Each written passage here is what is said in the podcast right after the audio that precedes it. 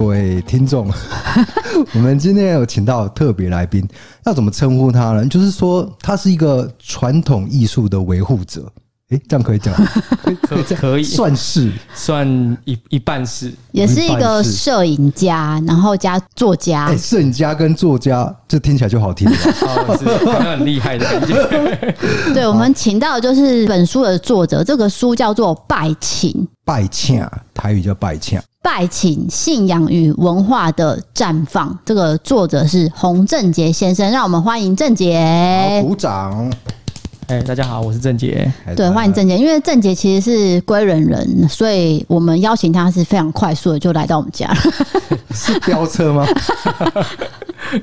就是不用特别从台北下来啊。对啊，还是台南人。台南市你本身就很熟，因为你都要跑一些庙宇去记录嘛。对。那我想要请教一下郑杰，为什么会想要写这本书？这本书又代表什么意义？就是他大概在讲什么？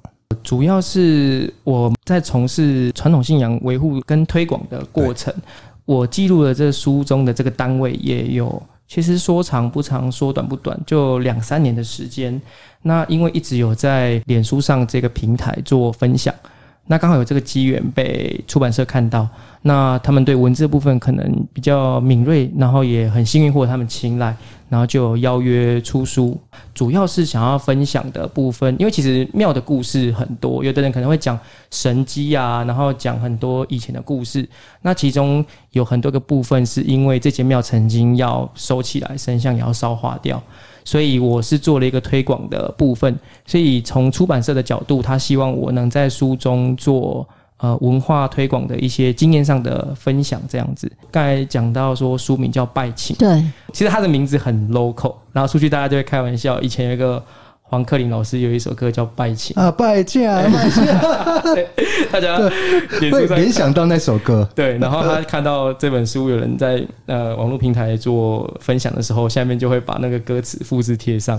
我 我觉得蛮蛮好笑，可是可是这个其实过程中是因为跟出版社在。出书晚，反而书名是最后决定的，然后不是一开始就决定叫拜请。我最近有看，就是如何写一本书。是他说书名不是说你一开始就决定，确实是这样，就是可能整本书完成，然后我们才来想，哎，到底哪本书名会最有记忆点？所以就是你们当时想到说拜请啊这个。对，而且其实这流程我不知道，是因为我就一直傻傻的写，然后出版社说，哎，郑杰我们要用什么当书名这样。哦然后我觉得在合作的过程中，我自己蛮多的反思跟启发，因为出版社。对传统信仰东西不了解，所以他有时候提出来的一些问题，我反而觉得，哎，对啊，因为我们一直在进行的过程中，我们都没有想到有些东西其实是盲点，就是我们觉得它是顺其自然的，可是非同温层的人他会觉得，哎，那是什么意思？对，那他就讲说他们不懂这个东西，可是如果用他们最耳熟能详的一个动词。叫呃或名词叫拜请，好不好？嗯，哎，我那时候就觉得说不错，因为第一时间哦，有打中你的心。对，因为其实我们这本书，如果大家有机会看到的话，它在封面上面“拜”跟“请”中间是有一个顿号。哎，真的，我现在才注意到“ 拜”逗点，然后“请”不是逗点，是顿号，拜顿号请。对，逗点也没关系，因为我要阐扬的就是这个，它这个单位一度要收起来。没有人要拜了。我简单说一下，我再讲的更白话一点，是就是洪正杰拜访了这间庙叫做尊敬堂，是它本来就是后继无人的感觉啦，就是说，哎，真的没有人要接了，那这些神像我们要去怎么处理？对，去火化，再也没有这间庙。那洪正杰就把这个过程啊都记录在网络上，那开始就是很多人去响应说啊，嗯，我们要保存这间诶六十几年的庙嘛，对不对？是是。所以这个过程就是完全记录在《拜请》这本书里面。啊，主要是因为拜拜这件事情是我把它分开来。你拜拜是一个很简单、没有负担、没有压力的一个动作。你可以到庙，你你即便只是眼睛看着神明行注目礼，双手合十，即便你没有点香，都是在拜拜。可是我们这个馆的老馆主，他把神明广泽尊王，那是我们的主神，他把他请回来之后。他把这个神像雕刻出来，请回家来拜，那就延伸了一个传承部分的一个责任感跟使命感。对，所以说他拜拜，把他请回家，这是两件不同的事情。那你请之后，你没有办法把香火延续下去的时候，就会遇到书里面这个故事。所以这两个字真的是 很言简意赅的点出我内容想要阐述的一些曲折离奇跟起承转合这样。哎，确实，哎，没有想到说“拜请”两个字可以就是有这么多的背后有很多故事。那请大家去买书来看，因为它是从那个完全没有人要去接的状态，哎，真的到有人去哎开始推广，然后接下来这是一个呃传承的感动，对不对？是，就是我觉得传承的过程中从无到有，然后我们全程去参与的。这个心路历程其实是可能比他后来的成果更值得刻骨铭心跟做分享的。对，我比较想要问一下郑姐，你是怎么走上摄影师这条路的？这本书有大量的图片、照片，而且那个照片明显看过，就是 是专业的。对，你看那个构图不是欧北黑，那个是一定是有学过摄影的。对对对，拍得出来的照片啊。是这部分是不敢当了，但是因为我自己大学的时候就是念新闻系，那时候就是大三的时候有一个社区实习报，那它就是编制完全都跟一般的报社一样。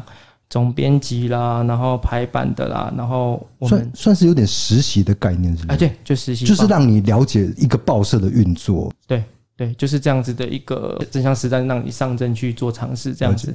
然后我那时候是想要角逐总编辑。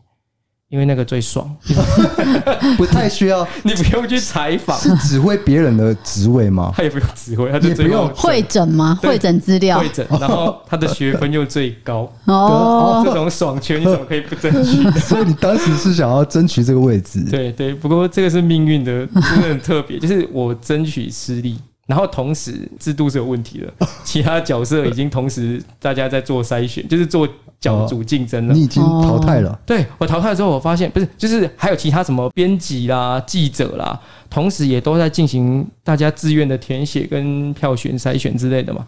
哎，那我我一失利之后，我回过头说啊啊，一都都都已经没有职缺了。当时的我太天真。然后最后只剩下一个，你就知道那东西留到最后没人要，就是塞溃。就是没有人要做的啦，所以这个职位是就是摄影记者，其实算是很累，因为他要到处跑，对不对？文字记者也要到处跑，只是他就跟文字记者绑在一起，只是他有一个要求，对，你要去买一台。他那时候讲半专业的摄影机，但其实就是单眼哦，所以单眼就大概就是呃三四万一个学生是。觉得很沉重吧？对啊，等于是一台笔电背在身上。对啊，我们那时候还那个时候数位相机，哎，这样会透露自己年纪。不是那个手 手机还没有到画素很高的一个年代，然后有同学就是用手机照拍照，然后想要混过，然后就老师后台是看得到你 手机的资讯，照相机，然后说，哎，他就被当掉了。大家不敢开玩笑，然后我就去，真的是去北车的相机街就买一台相机，但那时候。我不但职缺是筛溃，我连选到的那个版面也是筛溃，叫财经版。就是 我也不知道学生时代你对财经没有涉猎，你不知道采访什么，然后老师都叫我们去拍提款卡农会主任，然后到最后我就觉得麻木，想说啊，我花三万多块就一直在拍这些东西，就很无聊。对对对，然后后来才觉得说，哎，我后来发现，我我那时候都还没有接触很深入，因为我自己生长在台南，那些传统文化庙会其实是很。理所当然存在在我们生活当中，但我并没有深入去涉猎，是一直到回到故乡之后，然后我觉得，哎、欸，我竟然拿着相机不知道干嘛。那时候等当兵，然后就觉得，哎、欸，那我去看看有什么活动。然后刚好，呃，我们府城就是真的是三步一小庙，五步一大庙、嗯，真的很多庙，而且常常绕境。就一个高雄人搬到台南的心得来说，走两三步就有一间庙。对对对，然后这种活动多啊，然后你就觉得啊，那可以去。取材这样子，所以他就成为我后来我我拿拍的过程中有很多的一些情感在里头，然后反而觉得他比提款卡跟农会主任更好，所以就开始哎，真的本来要买那个相机是拍一些提款卡，结果后来回到台南以后，哎，我可以记录这些人文啊，为什么我何不就是转个念了？对对，它变成是一个兴趣，然后反而让你觉得更开心的事情。对，但结果论呢、啊？有时候这样拍完之后回去想，好像命运注定好，你要走这条路。对，对 保存文化这条，就跟你们做 podcast 的。那想要请问一下郑姐，就是尊敬堂他是拜广泽尊王嘛？是。那他有没有哎类似的一些神的故事？我们今天想要听神故事。对，我跟你讲。只要讲到神，就跟鬼离不开关系，所以我也可以提供你跟鬼有关系、有关系的故事。好的，多来。特别是我们的广德中网，它的职责是抓鬼。有点像钟馗的味道，是这样说吗？这样是不是太不专业了？是就像我一样，我其中一个部分是摄影师，但我其实是做园艺的，我可以身兼多职。哦，斜杠的意思，斜杠斜杠，对对对，那并不是它最主要的，但是算是一个主要的一个服务项目。有其中一个项目就是抓鬼，就对了。对对对，所以它的题材很多，然后可以分享，我分享两个好了。好的，有一个是早期的时候，在我们台南的时候，呃，西港。我们台南有个西港这个地方，然后它会有那个烧王船的活动，嗯，然后每三年举办一次。那我们台语叫“塞嘎挂香”，就是西港异乡。它这个活动在烧王船的这个系列活动里面，会有一个是呃神明要出来西港这一带出巡绕境。那那时候呃我们的尊敬堂的这个有出阵头去站我们的呃去呃跟我们的这个主庙南势街西螺殿一起去参加。西港的这个绕境活动，然后他就要出那个神轿，然后走走走，在绕境的过程中，就走到了西港当地有一个地方叫大温寮，我们台语叫大温寮，可能当地人只要讲到大温寮，都会知道确切位置在哪里。然后突然就走到一个废弃的古宅的前面的时候，这个扛轿子的这些教班人员突然就头晕目眩，四肢发软。所以队伍就没办法前进了嘛。嗯，哦，那大家想说，哎、欸，这是怎么回事？就是这样耽误下去也不是办法，因为队伍不是只有我们一间单位啊。然后突然就是，其实除了我们的神明坐大的轿子出去以外，呃，西罗殿的习惯，它会有一顶叫做大架，叫大嘎。它它的形式有点像今天那种白沙屯妈祖，四个人扛比较轻便，所以它的机动性高，可以协助广德村王去处理当地的一些我们讲说那种灵异的事情，这样子。对，然后这时候不能动、不能动弹的情况下，这个大嘎就冲进去这个废弃的民宅里面，然后直接就停在一棵木麻黄的树下。嗯，然后请当地的村长拿斧头来，要叫人家把这个木麻黄给砍掉。那村长不疑有他，就是大家都拿香拜拜的嘛。啊，你广东话你讲了，我们就去叫人家拿斧头来。就还在等的过程中，这个时候大嘎就冲向了一旁的一个杂草堆。然后就停在那前面，然后就叫人家再要村长再去拿锄头，把这个地方给挖开来。然后这时候村长就整个就愣住了，就若有所思，待在原地。然后旁边人就说：“哎，村长，村长，怎么了？赶快去拿锄头啊！”他就说：“哦，这个其实跟我们村子里面一个埋藏已久的秘密有关系。”哦，村长知道，对，就是要开挖的时候，可是他没有讲出来，对，他就愣在那边。哎、嗯，你怎么对发现了？怎么神会知道这样？对，那个是这件事情是发生在台湾光复之后没多久，然后这时候村长就缓缓道出这个发生在这个村子里面埋藏已久的故事，一个秘密。他就说，其实在这个草丛的底下埋有一具婴儿的尸骸啊，对。嗯因为在日据时期的时候，我们台湾人都会有一个不好的习惯，就是如果因为重男轻女，如果生到女的话，嗯，就会把她溺死之类的。那日本人统治的时期，日据时期，他为了防止这样的陋习，他就如果你有小朋友死掉啊，不管你什么原因，他高压政策嘛，呃，你可能你会受到处罚。然后他们很常实行是连坐处置，所以可能连这个大文寮村子人都会一起有事。那大家就协商说好。把它埋在这个屋子里面这个角落底下，把它埋着。然后村长也召集了所有人说，这件事情不准泄露出去。如果有人走漏风声的话。就把那个人赶出这个达达温寮这个村子，因为是连坐法，大家都会遭殃。对，所以就是有一个女婴死掉，就是秘密的埋在这边了。对，但是是不是女婴我不知道，只是说她她很有可能是因为婴儿死掉，但是啊不一定是，他不问缘由。对对对，反正就是知道一个婴婴儿的尸骸，然后结果他就人家这时候他讲完这个故事之后，人家就把那个锄头拿来挖开那个杂草堆底下，果然起出一具。婴儿的尸骸，这时候村长就不由得感叹说：“哇，你们的广泽尊王真的很灵验，太灵了。”对对对，而且这个房子之所以会废弃，就是因为一直出很多怪事哦。对，所以那家人才搬离开这个古宅，然后而且一直废弃在这边，就是要来拆除的人都会发生身体不适。你这间也拆不成功，这样拆不成功。但是就在婴婴儿的骨骸起出之后，然后透过我们广德中网指示之后，重新安葬啊。没几年之后，听说这个古宅就顺利的拆除重建了，这样子。嗯，算是结局是好的啦。对啊，神故事。嗯。另外有一个鬼故事，好，继续。哎、欸欸，这个好，再来，再来。这个是比较近期，是去年年底而已。哦、啊，好近啊！对对对，我们的尊敬堂里面有一有一个信徒，大家知道，我们其实如果有在拜拜的人会比较稍微了解，就是每一年神明生日的时候吃喜宴，嗯，啊，吃寿宴，吃完之后呢，会有那个呃，拔炉柱哦，会有炉，你可以保回家，或神明你可以保回家。那有一些是那个保杯的过程，他会保掉王令或者是令旗，他就直到一个令旗。请回家供奉。那他家里是住在石博馆这附近。那时候他是骑那个小路回家，那条小路是安南医院前面有一条河流，旁边会有那个提防的那个哎的那个提防道路。然后那时候是他加班嘛，比较晚回家，十一点多了。然后骑在那个提防上的道路的时候，哎，很晚了。然后大概两距离很远才有一盏路灯，所以其实不是很亮。但是他这时候就发现骑着骑着，他发现大概前面。两三百公尺的地方，有一团黑色的雾，朝着他等速的逼近，哦，好恐怖哦！对，然后那个黑雾就越来越大，越来越大。他心里想说：“妈呀，这什么东西呀？”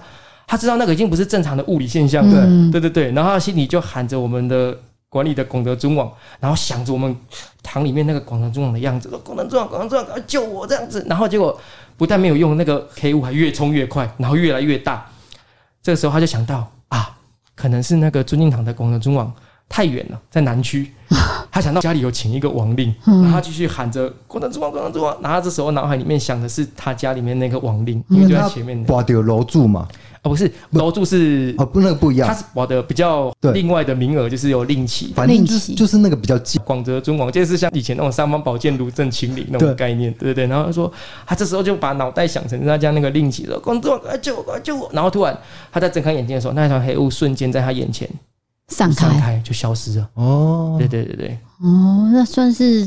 哎、欸，可是 也有点可怕。对啊，你也不知道那个黑雾是什么，就是有很多想象空间。我其实听过很多信徒在讲，他们看到那些有的没有的，是以一团烟雾作为一个，这可能你很常听到，其实不是什么女，不是人形，对，不，对，不是人形，是一团雾的形象。很多，包括什么岐山路啊，或者是晚上，然后有的是他会先看到一团雾，然后最后慢慢现出那个景。哦，对，现出人形嘛？你是说雾完？就变成人哇！这给大家参考，就是如果你相信鬼神的话，对，尤其是乡间小路，就是有一些阿伯可能会在下午傍晚的时候烧他田里面的稻子，你可能要注意，可能会看到烟雾，但你不要吓到，那个是 阿伯在烧稻子，那只是烧稻草。那我想要就问一下，就是说，其实你刚刚我们在录影之前，你有告诉我一个我觉得很感人的故事，那这个也代表信仰意义，是，就是你爸爸是不是？有得到癌症第四期，对，然后你有帮他求一个这个香火袋，香火袋，这个故事是怎么样的？因为那时候我爸爸他一开始是发现他一直有痰，然后他就会去吐痰，吐在厕所马桶，然后他习惯不是很好，他会忘记冲马桶，然后我妈妈你就发现了，就看到痰有血有血什么的，对我妈妈后来进去，然后后来带他去成大医院检查，啊，一开始是小诊所。去耳鼻喉科，然后那医生发现，哎，这样不对。他说：“我帮你介绍转诊去那个成大的相关的科系，这样子权威检查。结果先抽样检查，后来验出是鼻咽癌。然后那时候就开始接受电疗，然后接受电疗的过程中，他开始食欲下降。嗯，然后医生反而在。”给的过程，他给的一些意见是说，你知道你，你你做这个电疗，他那个是一个循环，就是你虽然的食欲下降，可是你也要维持住，因为你食欲下降，你就吃的少，那体重一直减轻。但是如果这样子的话，你体重减轻，这个疗程就要重来了。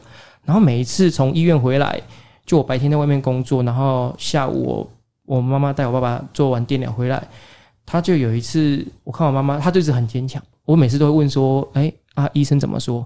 然后从初期。然后二期、三期，然后有一次我跟我妈说：“爸爸，这次医生有说什么吗？”然后妈妈强忍的哽咽，就说：“呃，是这次说已经到第四期了，如果没有控制好的话，未来很不乐观。这样，了解。然后那时候就拍拍我妈肩膀说：“没关系，你如果很难过，你就哭，没关系。”然后就放声大哭。然后其实那时候我自己心灵是很脆弱，我只是希望说我可以当我爸爸妈妈的。后盾，其实你自己也想哭，对，因为但是因为妈妈在哭，你也只能就先坚强一下，对，让她安慰她，对对对对，因为你是很无助的嘛，就是病痛这个我们也不是专业的医生，嗯，然后爸爸妈妈这样子的时候，你只能说，因为爸爸做电疗什么的都是需要费用，那我就觉得我就就是经济支柱这个支撑住嘛，然后把经济的部分顾好，然后当爸爸妈妈心灵上最后的依靠这样子，但是其实自己也是很彷徨无助。其实我自己本身很铁齿，我虽然为传统信仰服务，可是我从来不会去想说要以一个好像很不科学角度去告诉人家你要相信他。但是在那种很无助的情况下，我自然而然就想到我们的的信仰，这样是看到有一个香火袋，然后我就把他求回家。你知道，就是台湾人、东方人，就是父子之间都会有一个比较害羞啦。对对对，了解。就是你身为儿子，你会有很多话没办法跟你爸爸讲，我不知道该怎么解释。应该应该很多台湾的小孩会，我爱你这种话是讲不出来。对，但是爸爸已经躺在病床上了。对，然后我就把那个香火袋拿给他，我就硬头皮说：“这这个你波比利请那点空。”然后他就很绝望的看着那个香火袋，然后低下头就说。阿甘公永这的金价也喝起来嘛？我当下真的是很挫折，但是因为我知道我们的广泽尊王就是大孝成神，我相信我这份心或许可以感动天，或许真的会有奇迹发生。那当然后来是很幸运的，我觉得人是尽很大的努力，我爸爸也很努力想要好起来，那也很感谢医生很专业的协助，那我们自己做健康的一个心心理那个素质去面对这一切。那好起来之后，我们当然最后是把这样的一个成就。都在归诸于我的信仰，所以我到现在很相信是我自己的信仰治好我爸爸的这样子。嗯、对，这个也不是说迷信，而是因为医生已经告诉你说你已经第四期了，可能要做一些准备了。那你在绝望的时候，你也只能归到那个信仰上面。结果真的求了这个香火袋以后，也许是信念的作用，还是怎么样？嗯，最后真的反败为胜。真的是身体就养好了。是，然后最近我听 DK 跟 D 嫂也都在分享很多人创业的故事。那我自己我本身不是创业，我是接我爸爸的工作，嗯、算是二代接棒。对。对那因为我想要与时俱进，所以会有一些想要做转变的。对，请问你爸爸的工作是园艺方面的是吗？对，做园艺。不过因为他早期的时候就是纯粹花卉的买卖，哦、就是店面的买卖，就是买花然后卖花这样子。对。那到我这边的时候，我接我当然是想要把它发扬，就是就跟传统信仰是一样的嘛。然后我就是在过程中去学了很多啊，包括园艺造景啦，然后什么修剪啊，然后呃，反正很多专业的东西。就二代接棒都会有哎、欸、比较新的想法出现，想要创创新。然后那时候是想要把我的店面弄得比较漂亮一点，那需要一笔装潢的费用。那我爸爸他们可能是因为。辛苦过来的，他会觉得说：“哇，花了一笔不小的钱，何必呢？我就这样做了二三十年，把你们拉拔到这么大，何必花这个冤枉钱？”所以那时候其实跟我爸爸是有很那时候摩擦，对对对，那时候是刚好病刚好哦，嗯、然后马上接着又遇到这个转型上的冲突。其实当下我是心情非常差，我觉得我就这么年轻，想要从如果这几年我这样子浪费掉的话，我不知道未来还没那样的天时地利人和。那时候真的僵持不下的时候，也是又回到庙拜拜的时候，然后我就看到当时候求的那个香火袋，嗯，我突然好像整个被电到一样，我我突然觉得醒了，对，嗯，来讲一个关键的，你觉得怎么样？对，我觉得我的信仰在告诉我说，啊，你不是要我把你爸爸，让你爸爸可以康复吗？好起来吗？然后我就觉得说。对，我当初我的要求就这么简单，对，说很简单，但其实是经历了一个很差的过程，他终于克服过来了。然后我又感谢说我的信仰帮助我爸爸好起来。结果他好像告诉我说：“啊啊，我把你爸爸弄好了。”结果你在那边忤逆他，对，你在那边就是有一些观念上的冲突。对，当时我身边的朋友会讲说：“如果我是你，我就不要理你爸爸了，我就做我自己的，青春是自己的，什么之类的。”可是因为我们信奉的广德中网，它其实是。生前就是跟他的母亲，他是单亲家庭，相依为命，然后得到成神之后，我觉得我拜他之外，我也想要去发扬他的一些精神。后来也因为得到一些启发之后，顺从我爸爸，那这个装潢是暂暂缓了。不过暂缓的这个期间，反而是多了更多时间的缓冲跟沟通。嗯，对，那也在两年后的现在，我们的店是算重新得到爸爸的同意之下，重新装潢好。然后我觉得我爸爸又很骄傲，就带他朋友来看这样，然后那种很和乐、很和气的感觉，我觉得那就是我的信仰带给我的。就是说，你的事业有成以外，家人健康，然后家和万事兴，这样子。就是最终的目的，就是大家都要开心，然后你达到了，所以你觉得是一个小小的成就，这样。是，就是说，哎，你爸爸得到癌症，结果你求了一个香火袋，那后来爸爸真的是击败癌症的时候。你，你还吵？对，你们事业上二代接班一定会跟上一代会有冲突，这是一定的啦。对，因为你的想法跟毕竟都会不一样，然后时代与时俱进。对对。结果你就看到那个香火袋，就想说，就点醒了啊。对啊，广泽这个就可能真的是把我爸爸拉回来救回来了。结果我还跟他这样吵，但是最后呢，其实装潢的方向还是朝你的想法去走。对。但是爸爸看到最后那个装潢的那一刻。他认同你了，他接受，对，这是感动的。嗯，要不要宣传一下你的店在哪？让让生意更好。对，如果大家有去我们台南三井奥莱的话，就是呃，大部分人都走走从八六这个交流道下去，然后开车的话嘛，然后第一个十字路口，大家都会在一个茶模那边，对对对，茶模对进来，然后第三个路口，我们就在右边的那个。呃，三角窗，因为我是用外形是用货柜屋堆叠起来，所以很明显就可以看到。很明显，就是后来我觉得那个反馈很大，就是我们有时候在外面，我们很常跑市区在工作，对。然后大家看到我们坐园艺的车或者是重划，说啊，拎这堆都来，我讲我们在高铁站那边，我我按的会归经，哦，对对对，哦，我知道说，哎、欸，其实当时选在这个地方，选用这个方式，就是。哎、欸，证明我们眼光是对的，这能见度是有提高的，这样子。而且你们外形很抢眼，对，大家都知道。对对对，如果大家去奥莱逛完，觉得不知道去哪里的话，可以来我家坐一下。我觉得你太谦虚，你店名都没有说、欸，哎，哦，就不用说，对不对？就就三井奥莱，因为那边也只有那一间而已。是我我是店名是呃景盛园艺，呃风景的景嘛，然后胜是圣诞节的圣。我后来有给他弄个副标叫窝仔底基地。哦，窝仔底基地。对，因为我们那个地方大家都说高铁沙仑站，但其实那个地方是呃以前它那个小的聚落叫做窝仔底，然后它是因为它是四周最低洼的地区，哦，就是我们台语讲纳鹅，嗯，然后讲鹅啊对鹅啊对，啊以前的那有那边有卖鹅啊，鹅啊，对，但不是是因为它是纳鹅叫鹅啊对，然后我回来这边就是跟我爸爸讨论完，就是回来这边做的时候，我就发现说，哎、欸。就是我们那边大家都讲高铁沙仑站，然后蚵仔底这个名词，窝仔底这个名词就走入历史。我们那边只剩下两个地方看得到，一个是公车站的站牌，它叫窝仔底站，然后另外是庙里面的那个伞娘伞上面旗帜上面，嗯还有写。那其他地方就看不到。其实很少人知道那个地方了，就讲哦沙仑站哦三井奥莱那边。但我觉得那就跟传统信仰是一样。我觉得这东西对我来讲，它就是我生活中很重要的一个记忆。我不希望它就这样。没落了，那所以我把它弄成货柜屋之后，希望客人来到这边交流，有机会我想要在那边办展览，可能对传统文化有新的一些年轻人，他们有平台可以来我货柜屋办展览。那在这个地方交流的过程中，大家也会因为这样知道哦。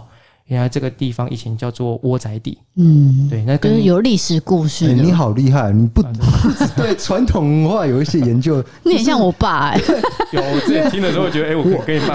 我岳父很喜欢研究，就是台南古地名，就是它的由来是怎么样。对，不然就是说，哎、欸，那边以前是坟墓哎、欸。我说我没有想知道啊。你你根本不像七年级生。对，就是在在这个译文传承，我觉得你有一个古老灵魂存在，是不是大家都这样说？对。存在你在你的身体里面，这样，因为他知道的事情跟我爸知道的事情是一样的。我不知道该开心还是难过。对对，因为我岳父七十六岁了，然后你是七十七年次这样。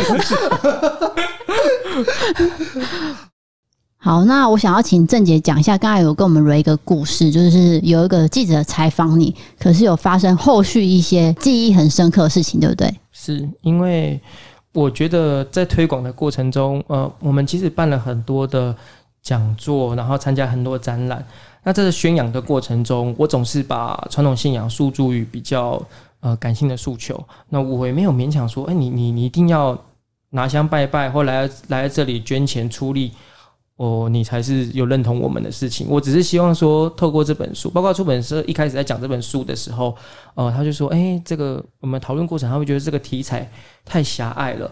那我是想要跟他讲说，我其实写的是一个小单位，但其实它是可以放诸四海皆准，可以让大家做参考。了解，就是你也不是要拉人进来信仰。不是其实其实完全出发点完全不是，只是在推广说这个文化要去传承下去，因为这个毕竟好多年、好几十年了。然后现在年轻人可能都不知道。对，嗯，对，所以我也希望说，这个宣扬的过程中、行销的过程中的一些经验跟方法，也许可以。如果其他庙宇有有需要我们协助或者是意见上的交流，我们都很愿意提供宝贵的资讯，或者是也我们也可以从这个过程中教学相长，或者别人一些想，然后一起共好。对对，所以那那时候那个女记者跑来采访你的时候是怎么样一个转变？她其实她体现了一个我觉得还我在一直想要做的蛮感动的事情，我想要把它突破地区性，或者是突破包括是信仰上的。这个女记者来采访的时候呢，她她是个杂志社，然后她有先表明说，哦，我跟你们是不同宗教信仰的，所以她也很用心。她说，那她想要做两天的采访，本来。只安排一天，但是因为他不懂，可是他想要写的不失专业，所以他就说他想要花两天来好好了解一下，因为他他不懂，所以希望我们可以多讲一点。就是他没有接触过，希望能够更深入的了解。对，然后我们就是一直在访谈，然后讨论过程中，当然不免俗的要介绍一下我们的广德中网嘛。那我就跟他讲，其实我们广德中网他在生前的时候，他是因为死后得到好的地理。然后得到成神。你说得到好的什么地理？哦，对，他把他爸爸的骨灰，呃，撒在这个好的地里。得到。请请问，Google 搜寻得到广泽尊王的故事吗？哦，很多很多很多，就大家去 Google 一下，就我们这边先带过。好，对。然后，所以说他在成神之前是，他爸爸是早早逝，然后他跟他妈妈就相依为命，单亲家庭，所以他很孝顺。包括其实我刚才讲的很多故事，都是好像因为有呼应到他的精神，所以他庇佑我许多。那我就跟他讲到说他大笑成神这个故事之后，在第二天采访完的时候，他们那个宗教，呃，他们的宗教的一个教义里面，其中有一个是。不可以拿，不可以拿香拜拜，因为我有一个同事就是就是信仰这个宗教。对，我们在拜拜的时候，他真的是完全不能拿香，还有那个那个贡品也不能吃，贡品不能吃。对，哦，是。那那我觉得我我们是尊重，所以有没有勉强？我觉得所有的就是万法归一，不管是什么宗教，他都是劝人向善。我觉得很开心有这样的交流，对，所以我是很开心说有这样子的呃信仰的人走进这里采访这些东西。那结果没想到，说第二天他结束采访的时候，他跟我们庙里的年轻人要了三炷香，然后他就站在这个广德中文的案前，就念了很久，然后念了大概五分钟有。然后其实我蛮惊讶，也蛮感动的。那那我我后来结束之后，他插完香之后，我就跟他说：“哎，不好意思，你你刚才就是对啊，你怎么会拿香拜拜？”对对对对。然后他后来是说。因为他爸爸，他听完广泽尊王大笑成神的故事之后，他很感动。他爸爸其实上个月刚过世，他其实年纪跟我差不多，哦、所以我觉得哇，我自己爸爸之前这样差点就是生重病，我很有感触。那我很开心说他信任我们的这个信仰，这样，然后他就说他是点香，希望说，因为他受到他的精神感动，他希望说广泽尊王能庇佑他爸在另外一个世界过得好。然后希望她丈夫的母亲能够早一点远离悲伤，早日心情重建康复起来，这样子。哇，哎，从中可以看到就是信仰的重要。其实不是真的再再次强调，不是迷信，而是你心中感到非常失落、悲伤、失去一个人的痛苦的时候，你可以把这个精神寄托在哪里？对，就是当地的一个宗教信仰上面。对，不管是哪个宗教，不管是哪个宗教都可以去把你的悲伤先。放在那边，好好的先厘清一下自己的情绪。是对。那其实郑杰是没有灵异体质的，对不对？没有，对。然后也不会去把很多事情往灵异的角度想，对不对？对，就像之之前听 DK 在讲说他很贴纸，那你有认同他吗？哎，我觉得像有一些现象，DK 他可能是先他他先感受到，但是我在想人应该谦卑一点，因为。我之前有讨论说，有人说科学这件事情，其实我觉得我们的信仰这东西可能也是蛮科学，只是我们以前目前有限的知识跟一些器具没办法感测他们的存在。了解，对，我我知道有个故事是，好像一两千年前的时候，佛头在喝水的时候，他就会拿网子在水中这样子滤一滤，而他信徒不知道他在干嘛，就问他说：“嗯呃，呃，你那个他问他师傅说，哎，你在干什么？”这样子，他就说。呃，水中有一些生物啊，我们不能吃肉，所以我们先把它过滤掉，一直到现在距今一百一两百年前的时候，显微镜的的产生之后，才发现说水中其实有微生物的。对，那时候观念根本就没有微生物这个概念，所以有人说。怀疑佛佛祖是外星人，他怎么会知道那么多事情？哎、欸，你说这个外星人的理论，你刚刚有讲到，我觉得这个很，你可以讲一下，有点有点老高小莫的味道。对，我自己在这个圈子里面服务很久之后，我其实还是会遇到一些，也、欸、就像之前阿三师他来分享，有讲说，嗯、你看他他先。讲求科学办案，可是他自己也分享了很多呃科学没办法解释的事情，连他都忍不住赞叹嘛，对不对？感叹。然后我会觉得说，其实真的是有一些不可解释，但是是不是神呢？我觉得先。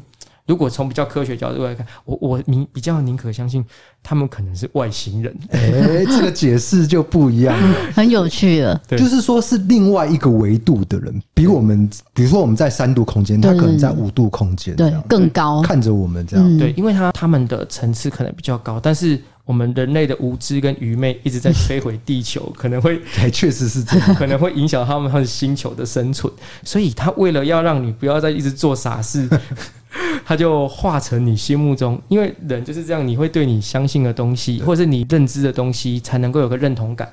所以他遇到东方人的时候，他就化成你可能是佛祖的样子，化成我们这种历史人物的样子，成神的，然后告诉你说：“哎，功德主，能这功德机哦。”这样你比较听得进去。也许他到西方国家又化成了他们心目中神的样子，来告诫他说：“反正总之是劝你向善嘛，你你的心善了，存好心，做好事。”日行一善，这样你世界会变更美好。对，对，我觉得你这个解释根本就是可以跨越文化，就是因为他是另外一个维度的空间的人，所以他可以化成各种形象。比如说，你今天看到关公，另外一个国家的人看到的是耶稣之类的，嗯、对，对不对？对，其实就是这样，就是不同的样子的神明而已。对，那我刚刚嗯，我们有在雷稿时候有聊到一个，我觉得蛮想知道的，就是。台南的运河不是有发生过意外吗？哦，就是我们上次有谈到台南十大景点嘛。对，然后有讲到一个安平运河。对，那个安平运河的事件，可不可以请你从你的角度来看这件事情？你知道的部分，你一定了解这件事情。是，因为我们刚才讲过说，我们的呃主持人广德中广，他就是职责之一是抓鬼，很主要的服务项目嘛。然后呃，其中就是呃，之前我们。啊，节目中提到那个十大怪谈的部分，对，就有提到哦。我先打个岔，其中有一个部分是呃，杏林医院，它其实我们老馆主捐地给，哎，不是捐地，卖地给那个杏林医院的啊，是这样，对对对，就是你这本书写的尊敬堂的老馆主，哎，施正茂先生，对对对。那一块地是他卖给卖卖给卖给那个信义医院，那块地是这样子。他有地缘关系，他其实跟我们的尊敬堂很近，那边很多地是他的。对对对。啊，不过是打个岔了。呃，主要还是说之前在谈到运河，他那个是运河船难，在民国五十一年的时候，那也因此，呃，运河的那些呃，人工北龙准。划龙舟因为这个帆船事件停办了十年之久。对，不过我刚刚有一个地方是，就是我之前没有讲到版本，就其实这个运河是谁在比赛？哦，这可以讲是不是？可以讲，Podcast 可以讲。老一辈都会说，呃呃，酒家路带进基路基路吼，就是酒家女跟妓女户。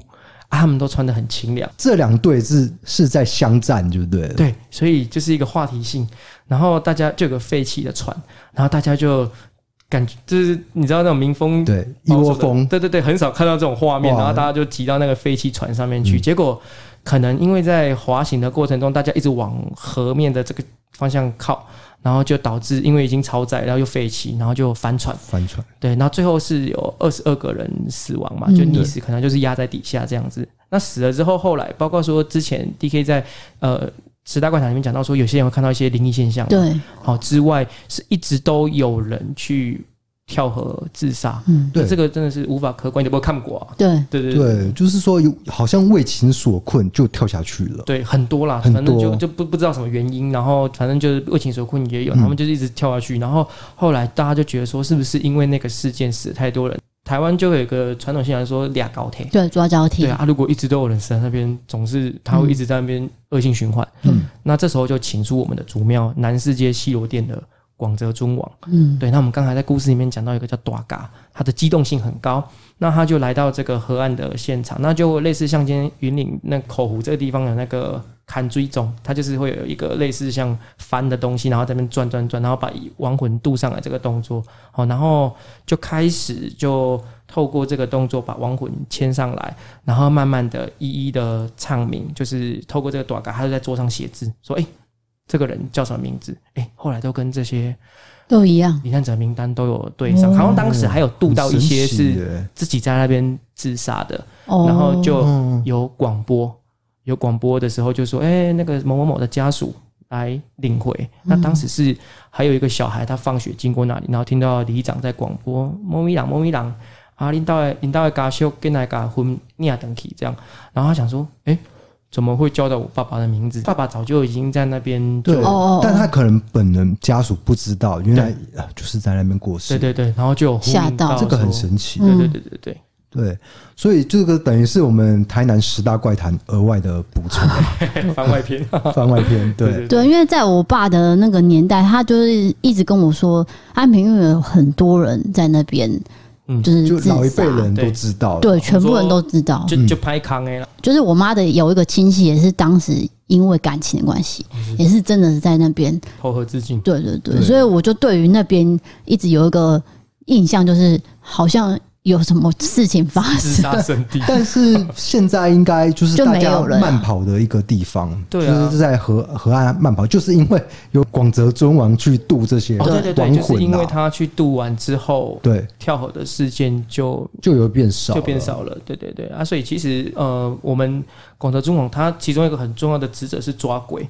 那很特别的是，西罗殿农历啊，包括我们的尊敬堂，我们尊敬堂是从那边分出来的嘛。嗯，我们七月是各大庙宇都在普渡嘛。对啊，拜广德中王的庙，特别像我们这几间，七月是不普渡的哦。是有分哦，为什么不一样？因为说那个后亚迪来会被信用公抓走？就是我们广泽尊王抓走，也没有人敢来吃，所以了解了解，就只有西游殿是府城的庙是七月不普渡的这样子。哦，原来是有分这个。这丽莎爸爸肯定就知道，因为广泽尊王是负责把这些亡魂收编的，对。结果你在普渡，那他还来吃就被抓走，不敢来啊！这样对。说到这个，因为你比较了解一些传统民俗，那。这边就要特别问你，我们以前在 YouTube 有去特别去拍一间阴庙，那个地方好像哎、欸，中山国中的很多挖到很多古坛，然后就对对对，就把它历史译成庙。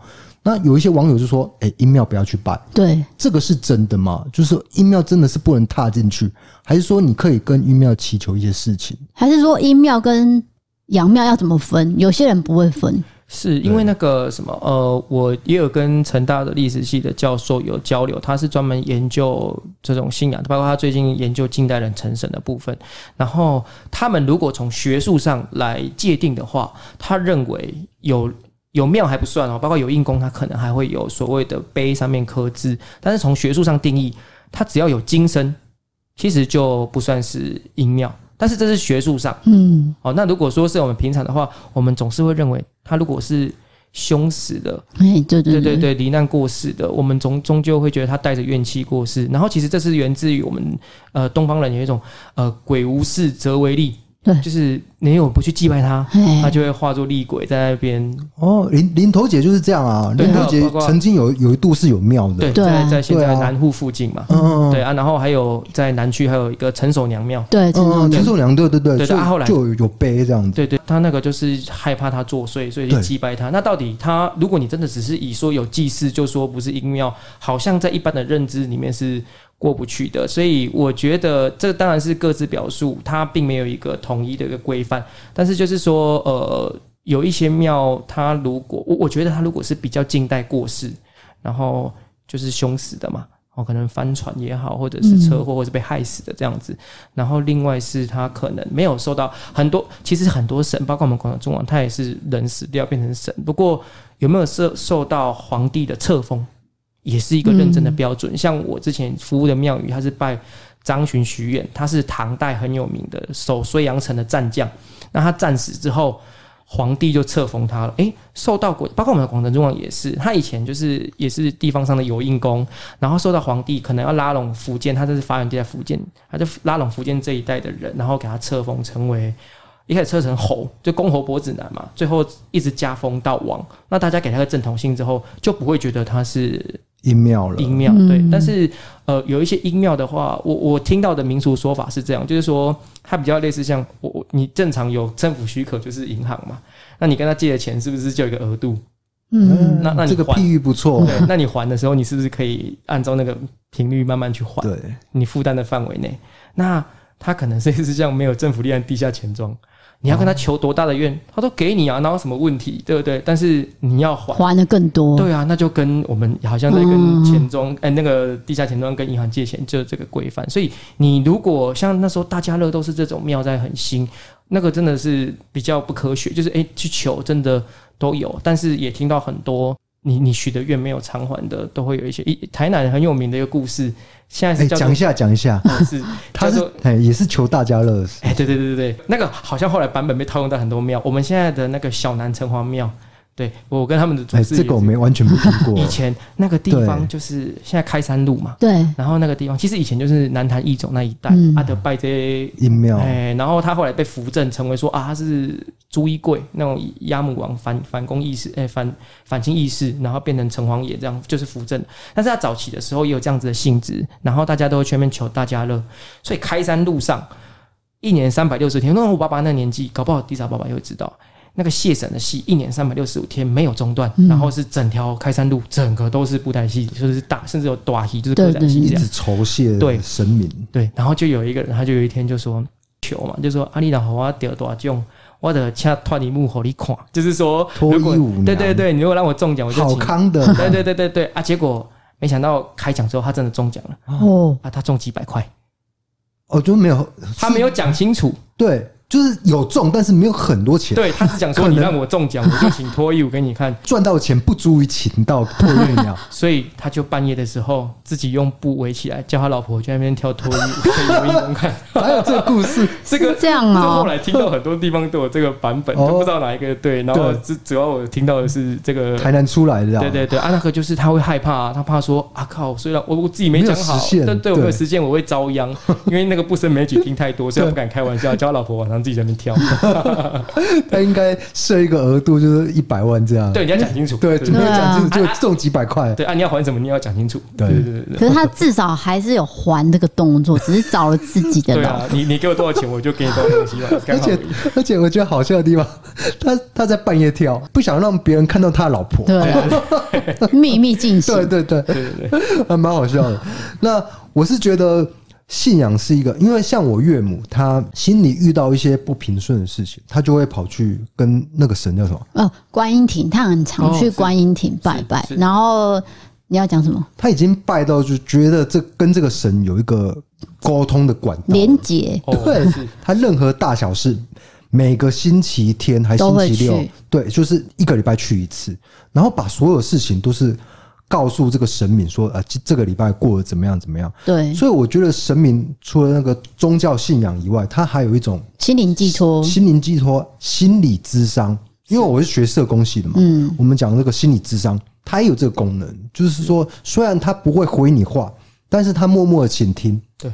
他就是在那边倾听你你的一些痛苦，对，那你无形之中这些这一个礼拜这一个星期的痛苦就哎疏解掉了，对，因为你在诉说嘛，对，因为我妈就是每个礼拜都做同样的事情，可是应该是说她之前都是去拜关圣帝君，然后有一次我们就是这个壁纸的 壁纸。卖壁纸的这位嗯老板啊，反正他就是说他有灵异体质，然后他有点寄生，就是。他有被。某个神明指示晚上要做我的寄生，然后那时候我们都听起来就是半信半疑嘛，因为你就是卖壁纸，然后你跟我讲这个，我就会觉得说，但是反正你妈很信这一块就对了。重点是她当下她来我们家看这个墙壁，然后说壁纸的时候，她就突然间跟我妈讲一句话，她说：“大姐，你真的不用担心，因为她可能看出我妈在担心什么，我不知道。”她说：“大姐，你不用担心，很多事情明年后年全部都会解决。”那我妈就。突然间可能就是被吓到还是怎么样，就很相信他的话，就讲中了。因为你妈的确那时候很烦恼的，但但是有心里有烦恼事情。对，然后结果那个那个老板就跟他讲说：“我看你好像不要再去拜男生的庙，嗯嗯，我觉得你的个性很强势，然后比较硬，所以你应该需要拜女生的庙。”他就建议他去拜观音亭。所以他就再也没有再去 关圣帝君这样，关圣帝君那边拜，然后就几乎变成每个礼拜去观音亭拜。然后他自己当然是说他觉得有差，那我觉得说先不要管说是不是真的，至少他心灵上有个寄托。然后每个礼拜都会跟我讲说，哦，我今天跟关音亭讲什么讲什么，然后我觉得好很多了。可是他也很相信一件事情，就是城隍庙。他一直跟我说，你有冤屈，你就要去城隍庙讲，这是真的吗？对，因为他本身就是阴间的司法神，嗯，然后很多人相信说，在台北以前迎城隍，他很有一个部分，就是那时候都会受到日本日据时代，然后大家都会被日高压政策给压迫。大家很多不公不义的事，然后都会去求助于城隍爷，相信说阳间的司法没办法还我清白，那公益的部分会相信阴间的司法神可以带给我们，因为他就是到了阴间审理的第一关。相传是人死后会被他的部下，其中之一就是我们土地公。嗯，那土地公有境的概念，比如说哦，我们今天在哪一境哪一进的拜土地公，他过世之后就由他带到城隍爷的面前受审。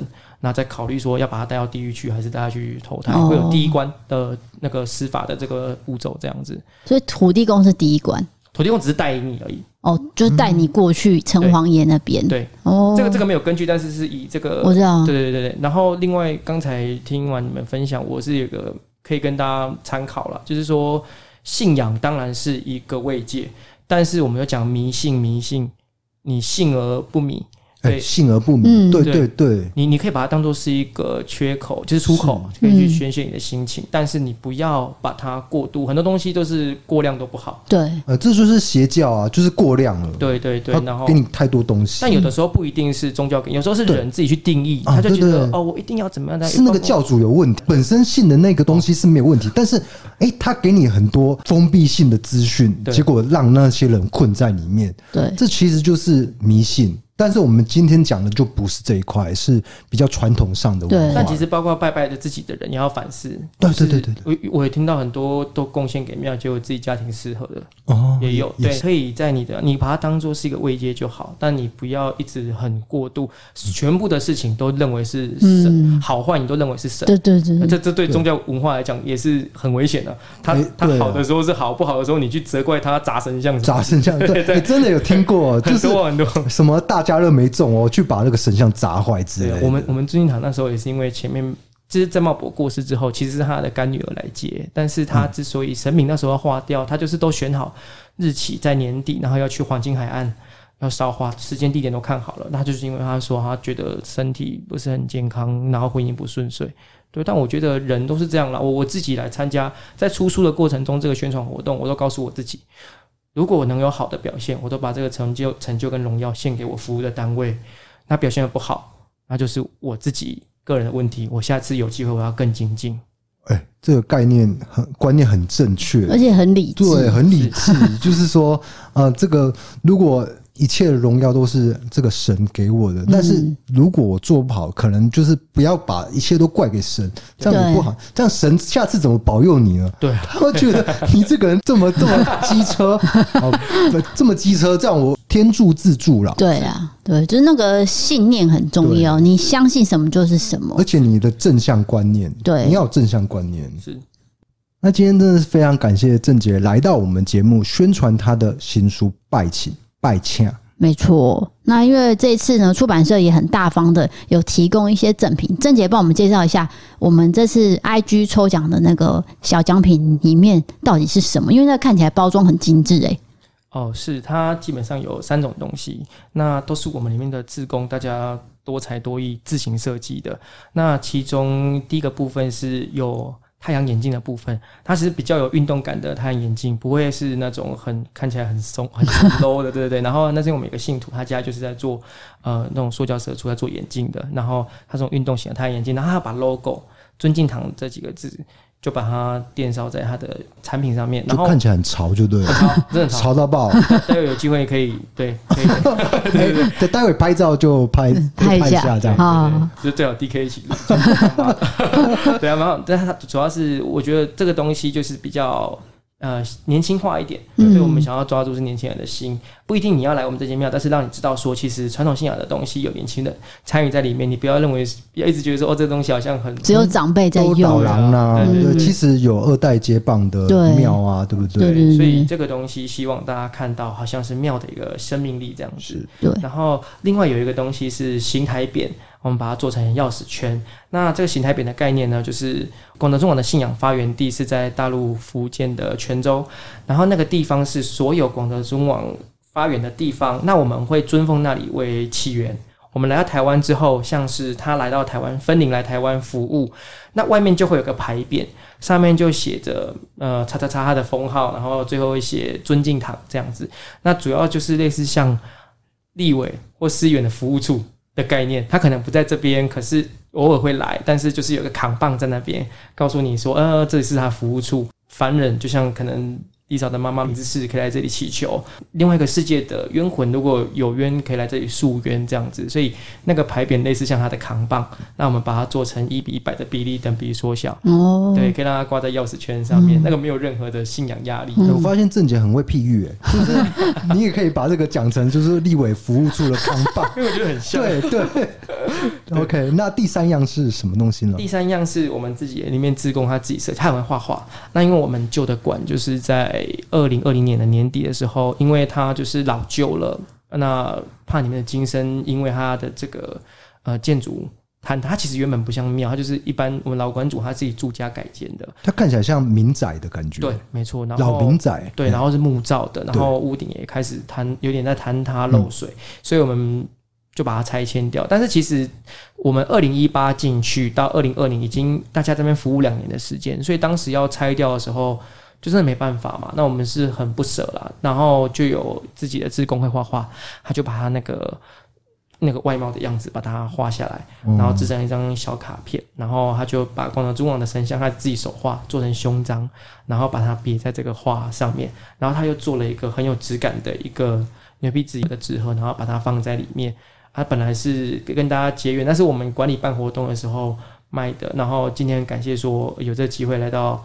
我们一直档案的节目，然后提供了呃五个的名额，可以让大家抽奖，对，可以收藏到这样子。对对对，就是呃，也跟各位听众讲一下，就是这本书现在在各大书局，还有各大的电子书平台。都可以买得到了。那有对，那对信仰文化这一块有兴趣的，一定要看这一本，因为这本书很厚，很划算。他不是在传教哦，对，先讲一下，他是在讲那个保存文化的，也不是在教你怎么拜拜哦。他他是一个很感动的故事，对，看了真的是会有点掉眼泪，因为他讲的就是很详细，就是说啊，里面传承，因为没有人接棒的时候，你那个痛苦要怎么宣泄？对，那到最后真的是找到人接了，然后我们也做了一些很多的年轻的创意在。里面，嗯，这一段传承的故事是写在这本书，不是说教你拜拜，教你拜拜，或是教你一定要干嘛干嘛。对对，跟大家这个说明一下，这只是一个分享。郑杰用他的摄影机拍下来做记录，所以这是很值得收藏的一本书。那就是大家有兴趣的话，我会把资讯放在这个文字资讯栏，大家都可以点进去看一下这本书的大纲介绍。是的，今天非常谢谢洪正杰先生 来到我们的节目，对，跟我们分享很多民俗的故事，哎、欸，很多真的是我们完全没听过的，而且他的讲法会让人家比较幸福，而且他的譬喻用的很好，对，就是一听哦，因为他也是七年级生，对，只是说他也是知道我我爸很多那种故事，就是他很综合，你知道吗？不要再强调他强调他老灵魂这件事情，但是我觉得这个综合是好的，因为他知道了我们很多不懂的历史，还有信仰这一块。很多年轻人就只想要，就我要买地，我要赚钱，我要怎样怎样。可是像洪正杰这样的一个青年，对，他最想要传承文化这件事情，我觉得很感动，很值得大家把这本书收藏起来。会不会把你捧太高？有一点点，有一点，我觉得有点翘得有点高。好，今天的节目就到这边了。我是 DK，我是 D 嫂，我是郑杰，谢谢大家。好，我们下次见，拜拜。拜拜